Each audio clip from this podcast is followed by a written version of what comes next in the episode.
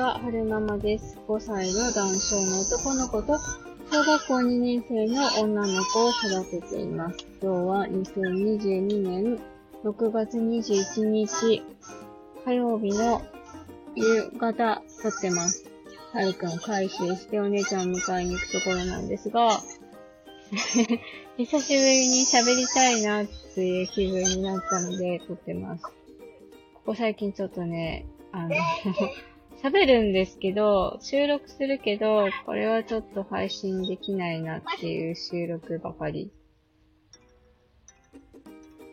だったので、そう。そうなんです。えっと、そう何を喋りたくなったかっていうと、さっき、高一、ミネソタにお住まいの高一さんのコメント返しの回を聞いてたんですよね。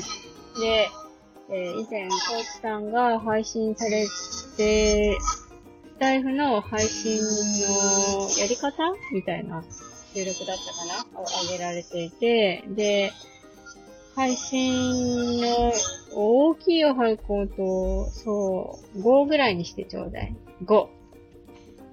4だね。5、わかるかな？わあ、大きい大きい。大きい大きいよ。5にして、じゃあ1、0にしてちょうだい。10ならいいよ。1、0。できるかな ?1 と0。僕、あ、8でもいいよ。オッケー。はぁぐー。はぁ脱線するんですが、はるくん、最近、なんだろうな、えっと、しまじろうの DVD を、ちょっとレベルを下げたんですよ。あの、 English ばっかり好んで見るから、英語を覚えるのはいいけど、日本語を覚えないと、ちょっと日本で暮らしづらいだろうなと思って、で、わざと、あの、レベルを下げて、子供チャレンジ、プチだから、何歳対象 ?2 歳か3歳対象の DVD を引っ張り出してきて、今見てるんですけど、楽しんでますね。ぐーパーっていうリトミックの遊びがあるんですけど。ね、はるくん楽しいね。ぐーパーって。あ、もういいな。えっと、何の話、あ、もう一回？もう一、もう一回？何の話をしてたんですかそう、小石さんの配信、収録の、ん？スタエフの配信のやり方みたいな回で、えっ、ー、と、配信リストを Notion で作ってるよっていう話をされてたんですよね。で、ご自身の、うんと、スタエフの Notion で作った配信リストを、あの、概要欄に URL 貼り付けてあっで、見に行ったら、あの、綺麗なリストができてて、すごいなって思ったんですよね。私も一時作ったんですけど、もうなんか、めんどくさくてやるのやめちゃったんですよね。あの、おこいさんはか簡単だよっていうふうにおっしゃってたんですけど、まず何が手間かって日付を入力しないといけないでしょ？で、タイトル入力しないといけないでしょ？で、カテゴリーで、こう、上がってこれるように、あの、なんていうのかな、タグ付けしたかったのタグ付けてたんですよ。はるくんの話とか、ヒルシの話とか、シントの話とか。で、えタグ入力しないといけないでしょ？まあ、タグは、うんと、まあ、一回入力すれば、あの、なんだろう、選べるような、リストみたいな、選べるようになるんですけど、そう。そう、なんかその、入力しなきゃいけないことがたくさんあって、日付と、日付とタイトルとタグと、あと、私がつけてたのは、えっと、収録済みなのか、配信済みなのか、えー、未編集なのかって、そういうタグも、タグみたいなのをつけてたんですよね。で、一時、えー、なんか入力してたんですけど、こう、配信、収録撮って、それつけて、みたいな。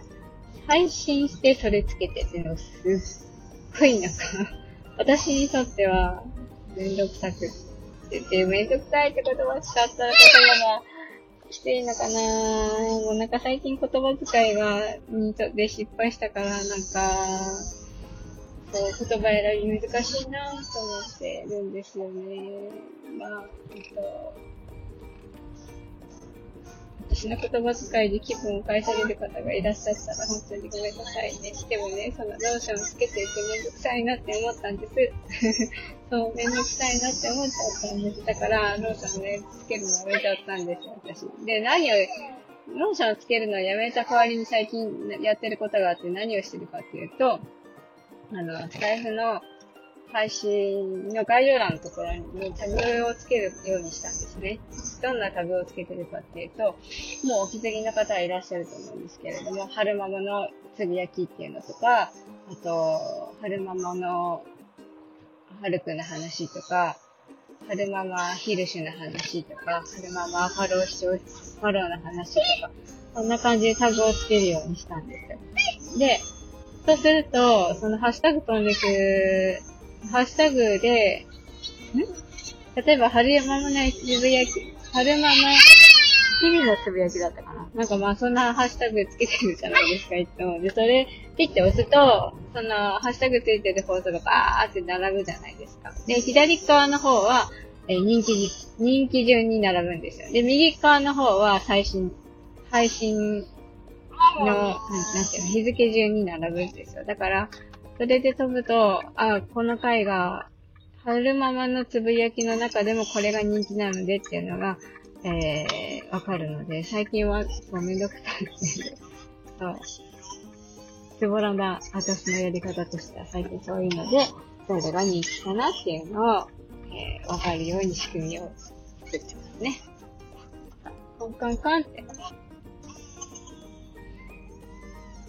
ライブの配信し始めたばっかりの頃は、すごいなんかいいねいただけるのがすごく嬉しくって、どんな方からいいねいただけたかとかって書いたりもしてたんですけど、だんだん記入するのがめんどくさくなってきて、最近はやってませんね。でもなんか、あの、お知らせの欄見てると、あ、いつもこの方いいねしてくださるなとかっていうのはだんだんわかるようになってきまこんな感じですかね。そう言いたかったことは。何が言いたかったかっていうと、えー、ポリさんの配信を聞いて、えー、 Notion の配信リスト。私もつけてたけど、めんどくさくてつけるのやめちゃったよっていう話そんな話だったかなまあいいや。まあいいや。うん。そんな話でした。えっ、ー、と、最後までお聞きくださいまして、ありがとうございました。それでは、また。